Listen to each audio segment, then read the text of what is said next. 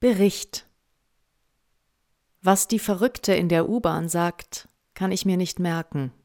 Sie spricht deutlich und klar von Unvorstellbarem. Sie spricht wie ich von ihr.